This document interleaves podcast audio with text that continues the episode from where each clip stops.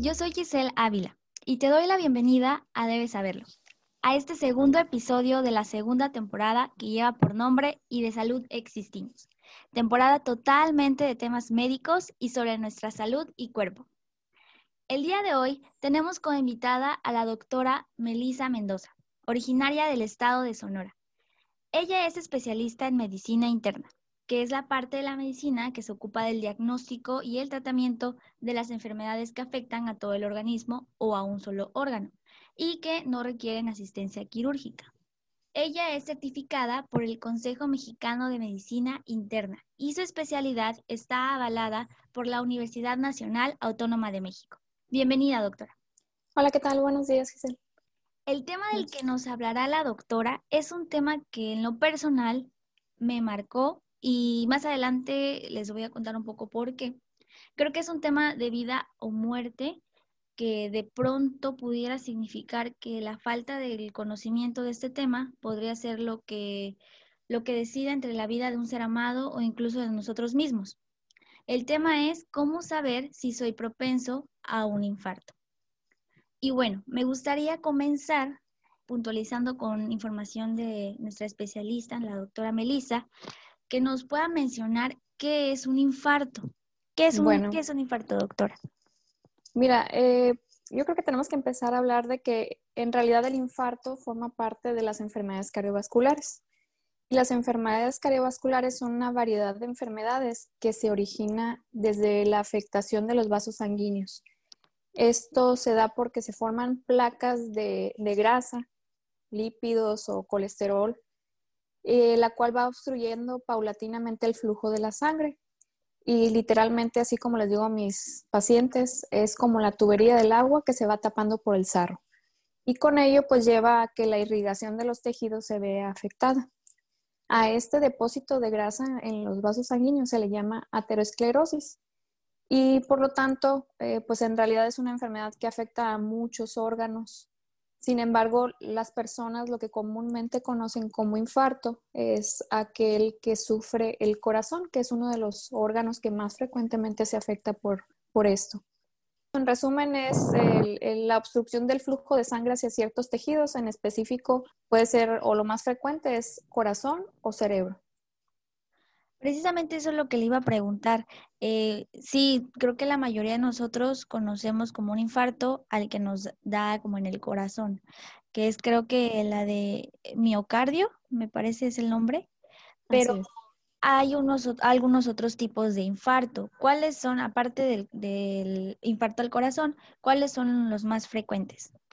El otro más frecuente es el infarto cerebral. La gente habitualmente lo conoce como embolia pero es, de hecho es la misma enfermedad, solo que se refleja en otro órgano. Lo que más comúnmente conocemos es el infarto efectivamente del corazón o miocárdico, que es el término correcto. Y sin embargo también está el infarto cerebral o EBC, lo conocemos también nosotros, evento vascular cerebral. Eh, estas dos enfermedades, eh, pues en conjunto son parte de las enfermedades cardiovasculares que eh, ahorita, de hecho, a nivel mundial y en México es la principal causa de muerte. Y usted como pues, especialista en el tema, ¿a qué cree que se deba que pasa esto, que se da tan frecuente en la población en general? Lo que pasa es que las enfermedades cardiovasculares se presentan en pacientes que, o en personas que, tienen ciertos factores de riesgo que los hacen más propensos a desarrollar este tipo de enfermedades. Ahorita se estima que en México, por ejemplo, el 70% de la población mexicana tiene al menos un factor de riesgo para ser los más propensos a estas enfermedades cardiovasculares. Eh, los factores de riesgo son múltiples y dentro de los que más pesan ahorita es la diabetes, la hipertensión y el sobrepeso u obesidad.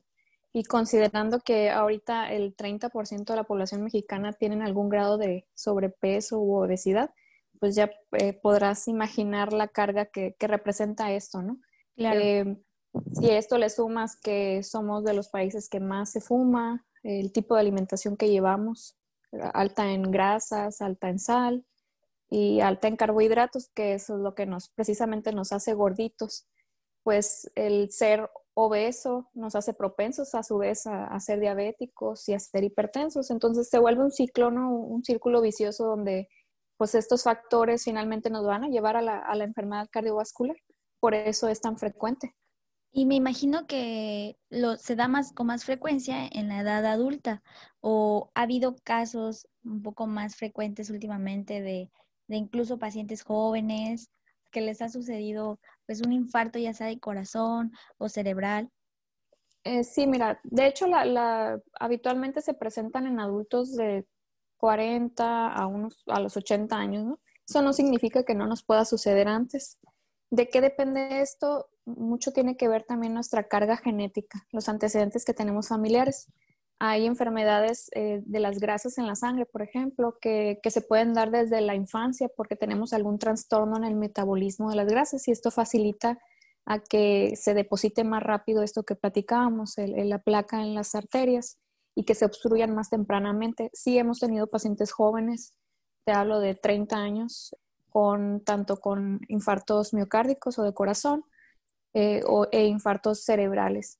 También está asociado al consumo a veces de algunas drogas. Y eso pues es otra forma de desarrollo de, de enfermedades similares, pero el, el, origen es diferente. Se, se, se, hace un espasmo de la arteria, que es como se cierra de cuenta momentáneamente, y espero es asociado al consumo de algunos tipos de, de drogas.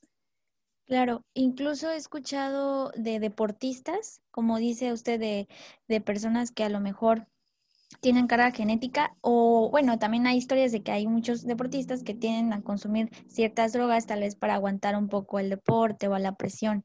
Y sí, a veces sí me pregunto, ¿no? Que algunos deportistas tienen una alimentación bastante disciplinada, pero terminan eh, con algún tipo de infarto o les sucede algo, algo parecido. Lo que pasa es que ahí entra otro término.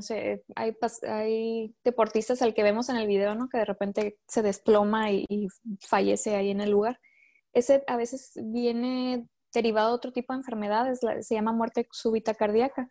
Y esa puede ser secundaria a problemas eh, hasta congénitos en, en la conducción del, de los latidos del corazón y arritmias que, que pueden ser fatales. No todo paciente que muere del corazón muere precisamente de un infarto. Eh, puede morir por una arritmia del corazón y eso mm, tiene múltiples causas, ¿no? Ahorita tratar de englobar todo eso este, es, es, difícil. Yo me quería centrar más bien en la parte de, del infarto tal cual, ¿no? Claro. Sí es más frecuente en el adulto mayor de 40 años, puede suceder en un adulto más joven, sí, no es lo común. Y habitualmente un adulto joven, pues cuando ya tiene, puede tener este, otra causa de, de, problemas del corazón, infecciones incluso, problemas eh, de nacimiento o congénitos y arritmias, que son cosas como un poco más frecuentes en la población joven. Y es importante que lo mencione porque, bueno, sí, yo tenía esta confusión de que, pues eh, sí, a veces vemos en, en, la televisión o en videos y pensamos que precisamente es un infarto, pero realmente no siempre es así y eso creo que es importante de aclarar. Bueno, doctora, la claro. siguiente pregunta este, tiene que ver un poco con lo que sucedió, por ejemplo, a nivel personal. A mi mamá le dio un infarto cerebral hace dos años y precisamente por la, yo diría que por, en gran parte por ignorar el tema, ignorar un poco de los, la sintomatología y demás, Sucedió que mi mamá tuvo los síntomas del infarto, la llevamos con un médico que era el médico de ese momento que veía y checaba a mi mamá con frecuencia y nos dijo que lo que tenía era un microderrame cerebral. Cuando nos dijo eso, pues no entendíamos bien el término, entonces él nos dijo, no se preocupen, les voy a dar un tratamiento y con eso los síntomas van a ir eh, disminuyendo hasta ella recuperar lo que, está, lo que estaba sintiendo, ¿no? Y regresamos a casa, eso fue en la noche y al día siguiente mi mamá ya no se paraba de la cama, ya no hablaba y demás. Y tuvimos que llevarla de urgencia con una ambulancia y nos dijeron que precisamente los infartos tienen como mínimo dos horas para poder detener el efecto en todo el cuerpo o lo que está afectando, ¿no? La parte donde está afectando. Y en este caso que mi mamá, pues nosotros confiando con el veredicto del doctor y sin saber y conocer ni investigar del tema, pues no actuamos con rapidez y el, pues el infarto avanzó al grado de que pues ella ya que en ese momento quedó inmóvil, ¿no? Y creo que, bueno, es ahí cuando nos pasa que no, no, no nos enteramos de la importancia de conocer al menos los antecedentes. Y esa es por eso la siguiente pregunta. ¿Hay forma de saber si somos propensos a tener un infarto? Por ejemplo, señales que manda nuestro cuerpo o algunos síntomas que podamos identificar. Bueno, sí hay forma de saberlo. Actualmente tenemos herramientas para hacer cálculos y estimar el riesgo que, tiene una persona de desarrollar una enfermedad cardiovascular en cualquiera de sus formas, hablando de infarto del corazón, infarto cerebral, y se calcula en base a unos factores de riesgo cardiovasculares que, la persona tiene. El objetivo precisamente es identificar qué paciente tiene alto riesgo. ¿Por qué? Porque a ese paciente yo le voy a ofrecer como médico eh, medidas de prevención, que es muy importante. El chiste ahorita o lo que le apostamos más en la medicina es prevenir la enfermedad, porque ya una vez que se presentó, pues eh, es difícil tratarla y, pues obviamente puede implicar muchas, muchas cosas, ¿no? Para después de haber tenido el evento. Los factores de riesgo que, que conocemos y que conocemos desde los años 60 eh, son los que afectan precisamente a los vasos, que te platicaba que permite que se deposite más rápido esta grasita, que se obstruya más rápido el vaso y que finalmente tengamos el evento. Eh, los riesgos eh, típicos son que la persona fume, que tenga colesterol alto, que sea obeso o tenga sobrepeso, que sea sedentario, que no de ejercicio, que tenga hipertensión arterial o diabetes y que haya antecedentes familiares de enfermedades de este tipo de forma prematura, entre algunos, ¿no? Algunos de ellos, es, importante decir que algunos son modificables. Por decir, yo puedo hacer que mi paciente pueda bajar de peso, yo puedo ayudar a mi paciente a dejar de fumar, pero hay otros que yo no puedo cambiar. Por ejemplo, su edad, este, el que sea hombre, por ejemplo, es un factor de riesgo. Y de los que no son modificables, hay unos que, pues, si bien no lo puedo quitar, sí lo puedo tratar o controlar, como es la diabetes, la hipertensión, el problema del colesterol. Entonces, eh, sí puedo yo saber en base a esto, ¿qué tan probable es que mi, que mi paciente de aquí a 10 años, por ejemplo, que es la mayoría de las herramientas que tenemos, me calcula 10 años? ¿Qué probabilidad tengo de, de tener una de estas enfermedades? Ahora, si el riesgo es alto, eso me hace a mí tratar de buscar algunas medidas para disminuir ese riesgo. Ahora, asumiendo que, que, el paciente, pues a pesar de eso, lleva, ¿qué señales podría o síntomas tiene la persona? Eh, tendríamos que dividir, ¿no? De entrada, hay síntomas eh, del infarto del corazón. El síntoma, pues que todo el mundo conocemos, es el dolor de pecho. Es un dolor que es de forma aguda o abrupta, es eh, muy intenso, la duración puede ser variable y las personas generalmente lo describen como algo opresivo, como si, se pararan encima de su pecho. Eh, habitualmente esa incomodidad se puede irradiar o se puede ir hacia el cuello, hacia la mandíbula, la parte baja de, nuestros dientes o al brazo izquierdo. Y puede acompañarse también de sensación de que les falta el aire, la persona se pone sudorosa, con ganas de vomitar o incluso vomita, se marea y hay gente que incluso puede llegar a desmayarse. Pero no todos los pacientes necesariamente tienen estos síntomas. Esto es sobre todo cierto en el paciente diabético que incluso puede no tener dolor y tienen síntomas a veces algo atípicos, ¿no? que hasta les duele la boca del estómago y eso pudiera ya eh, verse reflejado como un síntoma de un infarto. Y en cuanto al infarto del cerebro, o lo que la gente conoce como embolia o derrame, eh, habitualmente lo que vemos es debilidad de alguna extremidad, brazo, pierna o incluso de un lado del cuerpo la boca se les enchueca o se les desvía la, comisura del labio y a veces está también acompañado de dificultad o incapacidad para hablar. Esto en realidad es como que los síntomas más típicos, pero en cuanto al infarto del cerebro es muy variable porque va a depender del área del cerebro que esté afectada. Algunas áreas de nuestro cerebro son muy especializadas en ciertas funciones y el daño eh, que tuviera, por ejemplo, pues obviamente la función es lo que vamos a ver alterada, entonces puede variar ampliamente la sintomatología pero como lo más común es eso que te acabo de decir. Eh, efectivamente hay tratamientos que se pueden ofrecer en, la fase aguda del evento, o sea, empecé a tener síntomas y tengo un periodo de tiempo a veces para, para poder hacer algo, pero no aplica para todos los casos. Eh, por ejemplo, el infarto del corazón tiene otras clasificaciones que ya sería entrar en mucho término médico, pero hay unos que está indicado dar un medicamento para disolver el, pues el, coágulo o el trombo que se hace dentro de la, de la luz del vaso. Este, y hay pacientes que son candidatos a ellos. No lo son el total, no son el 100%, pero hay algunos que sí. Y hay tenemos periodos de ventana, le llamamos, ¿no? de ventana de dar ese tratamiento. Y en el infarto cerebral también eh, sucede lo mismo. No se le puede ofrecer al 100% a los pacientes, pero la ventana de tratamiento es aproximadamente de dos horas. En el infarto puede ir desde seis, en algunos casos nos podemos extender hasta 12 horas.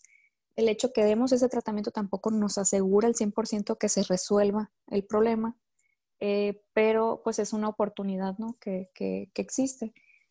Y como te digo, pues el chiste es irnos más para atrás, ¿no? El, el saber si soy propenso para hacer, tomar medidas para prevenir que lleguemos a ese punto.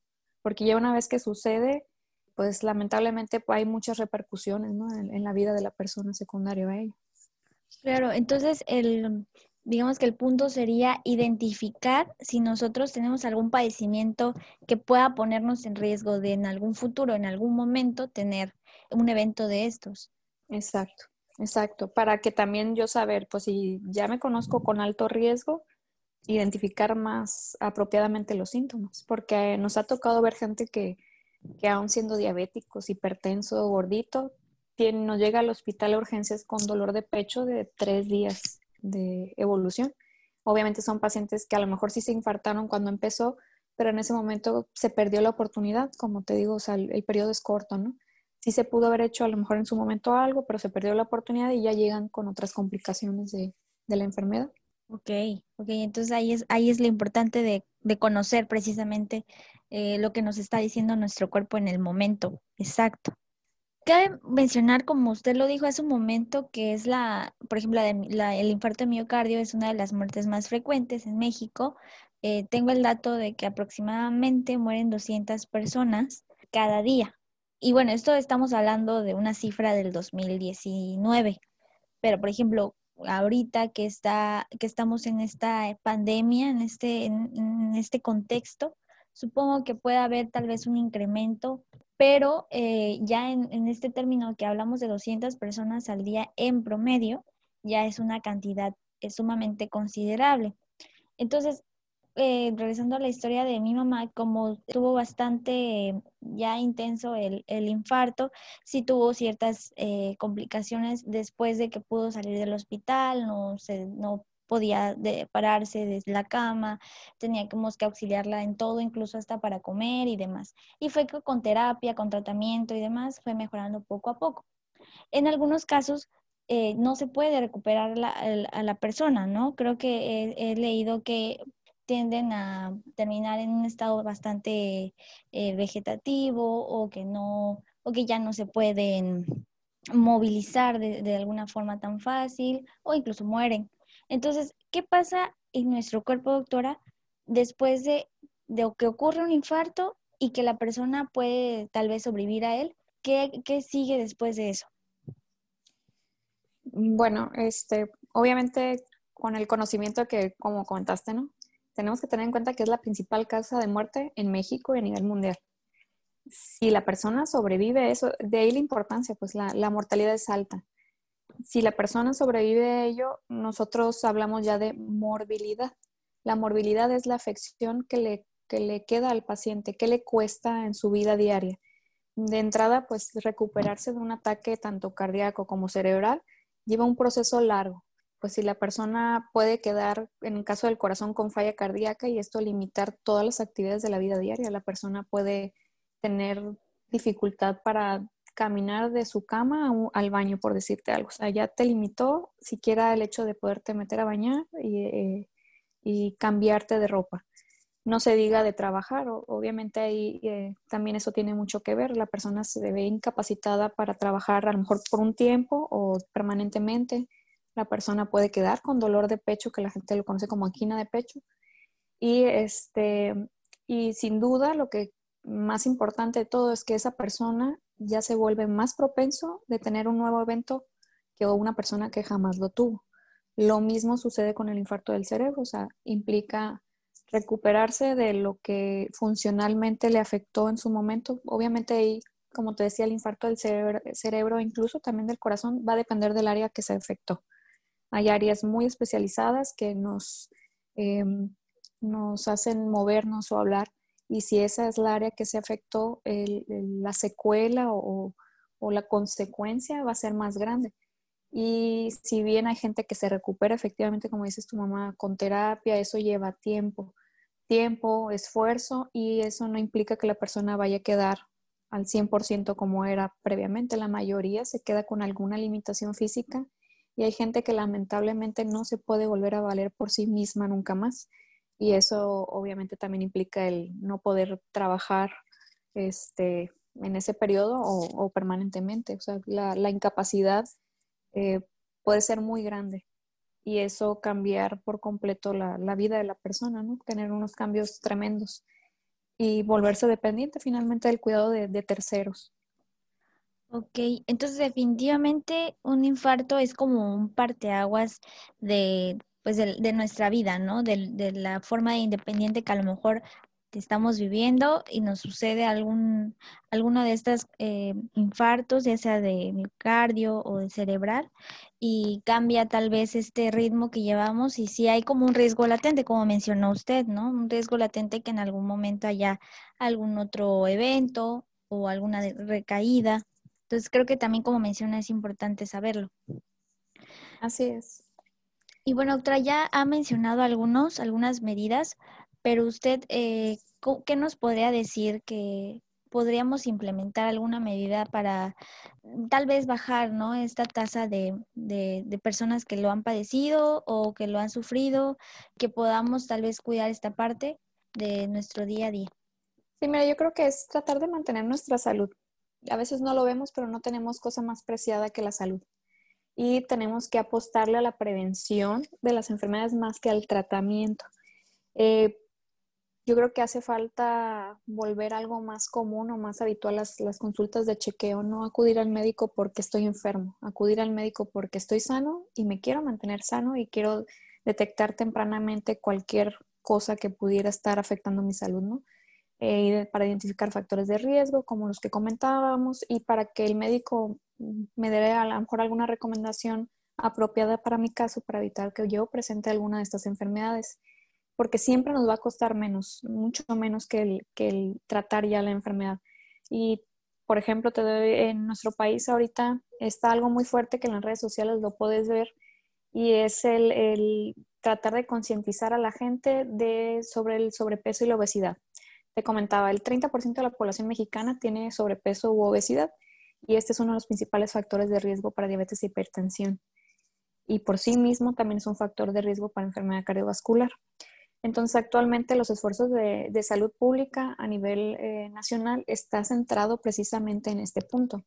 Eh, a lo mejor tú estás muy joven todavía, pero los que tenemos hijos empezamos a notar en los niños les dan clases ahorita de, de la importancia de una vida saludable, que al menos cuando yo estaba en la primaria, a mí jamás me hablaron de eso. Entonces, les empiezan a hablar de, les empiezan a enseñar del plato del buen comer, de la importancia de la actividad física, de lo malo de la comida chatarra.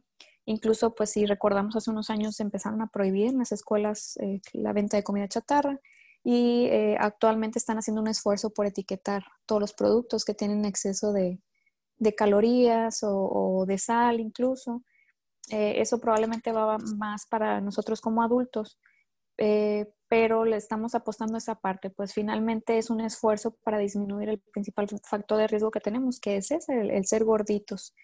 Y, va a ser difícil porque ya estamos nosotros como, nuestra mente ya está eh, entrenada para cierto patrón de vida y yo creo que pues tenemos que empezar con nosotros mismos al menos por eso, ¿no? El saber de que no estoy comiendo bien, no estoy haciendo suficiente actividad física, de que si fumo puedo dejar de fumar y, sobre todo porque sabemos que son factores, como te decía un principio, son factores que yo puedo modificar. Hay cosas que yo no me puedo modificar, yo no me puedo quitar el que tenga cierta edad, no me puedo quitar el que por ser hombre, que es un factor de riesgo también para tener problemas del corazón, no me puedo quitar el antecedente familiar que traigo, no me puedo quitar la diabetes ni la presión alta porque no se curan, pero sí los puedo tratar y controlar. Y en la medida que nosotros eh, nos mentalicemos en que es nuestra responsabilidad estar sanos, eh, yo creo que eso nos va a ayudar mucho. Y ahorita pues con las futuras generaciones que ellos ya van a traer otro chip, donde ya saben que tener un estilo de vida más sano pues les va a ayudar. Yo creo que eso también va, en unos años vamos a ver eso, ese, esperemos ese cambio. Claro. Y ahorita, bueno, mencionó que tal vez ir al médico no solo cuando nos sintamos mal, sino como para una revisión o un chequeo habitual. ¿Con qué frecuencia, por ejemplo, nosotros, en mi caso, ¿no? A veces pienso que como soy todavía joven, bueno, no requiero ir al, médico con tal frecuencia porque no lo, tal vez piensa que no lo necesito, pero como, como usted dice, ¿no? Tal vez nuestros antecedentes y demás constantemente nos da como ese, esta alerta de que estamos en riesgo y debemos poner atención. Eh, ¿Con qué frecuencia usted nos recomendaría ir a un médico? Y bueno, en este caso, eh, para poder llevar un chequeo adecuado de nuestra salud? Pues mira, dependerá de la persona si tiene muchos antecedentes familiares. Si la persona, su familia, mamá, hablando de mamá, papá o familiares cercanos, abuelos, son sanos y yo no tengo, no, no tengo sobrepeso, a partir de los 40 años probablemente, que es donde como que el riesgo empieza a incrementarse. Lo ideal fuera una vez al año, esa es, esa es la realidad, ¿no? Pero si yo mi mamá es diabética, hipertensa, igual mi papá, soy gordito, como mal, fumo, tendríamos que hacerlo con mucho tiempo de anticipación. 35 años, 30 incluso, este, depende de la cantidad de tiempo que tengas lo gordito y todo. Idealmente también fuera una vez al año por lo menos.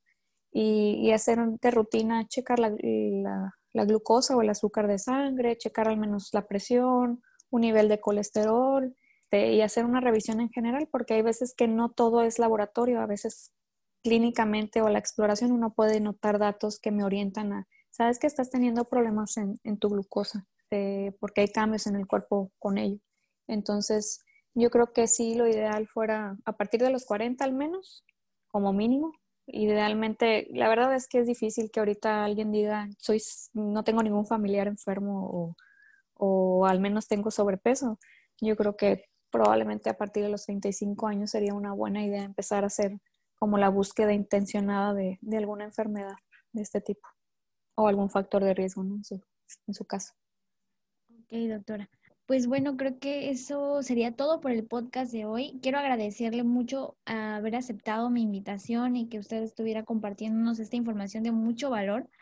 Eh, muchísimas gracias por estar aquí, por aceptar la invitación. Y me gustaría que también nos dijera eh, dónde la podemos encontrar, en, tal vez en redes sociales. Y, por ejemplo, si hace consultas online para los que nos escuchan de otros lados del estado donde usted está dando ahorita consulta. Sí, me, pueden encontrar en Facebook e Instagram. Es, salgo en Facebook como internista doctora Melissa Mendoza Corbalá y en Instagram como internista.doctora Mendoza Corbalá. Más que consulta online, doy son asesorías, ¿no? No podemos hablar de consulta tal cual porque pues no puedo revisar a la persona físicamente, pero sí los puedo asesorar tal vez con algunas recomendaciones porque hay cosas como esto que platicábamos de, calcular un riesgo cardiovascular, eso lo puedo hacer sin necesidad tanto de revisar al paciente, sino más bien con algunos estudios de laboratorio y, y sí dar algunas recomendaciones. Este, me pueden ahí contactar por estas redes sociales y yo estoy en la ciudad de Hermosillo, Sonora. Este, ahí en mis redes sociales vienen mi teléfono y mi dirección del consultorio por si gustan, pues ahí estoy a la hora. Ok, doctora. Muchas gracias. Vamos a, igual eh, veo que sus redes sociales comparten mucha información con respecto a ciertos temas, que creo que también es conveniente empezar a informarnos. Claro, sí, de hecho la idea precisamente es esa, ¿no? Que crear conciencia eh, porque muchas veces pues ignoramos sobre el tema y el hecho que pasamos desapercibido algunas cosas, ¿no? Entonces la idea ahorita como médico es proporcionar ser, ser facilitador de información para que las personas se vuelvan conscientes de qué puedo hacer para prevenir y que soy potencialmente una persona en riesgo y por lo tanto sería recomendable que acudiera a consulta. ¿no? Claro, sí, claro, doctora. Pues bueno, eh, muchas gracias por escuchar este podcast, gracias a la doctora y nos vemos pronto en otro episodio más de Debes saberlo.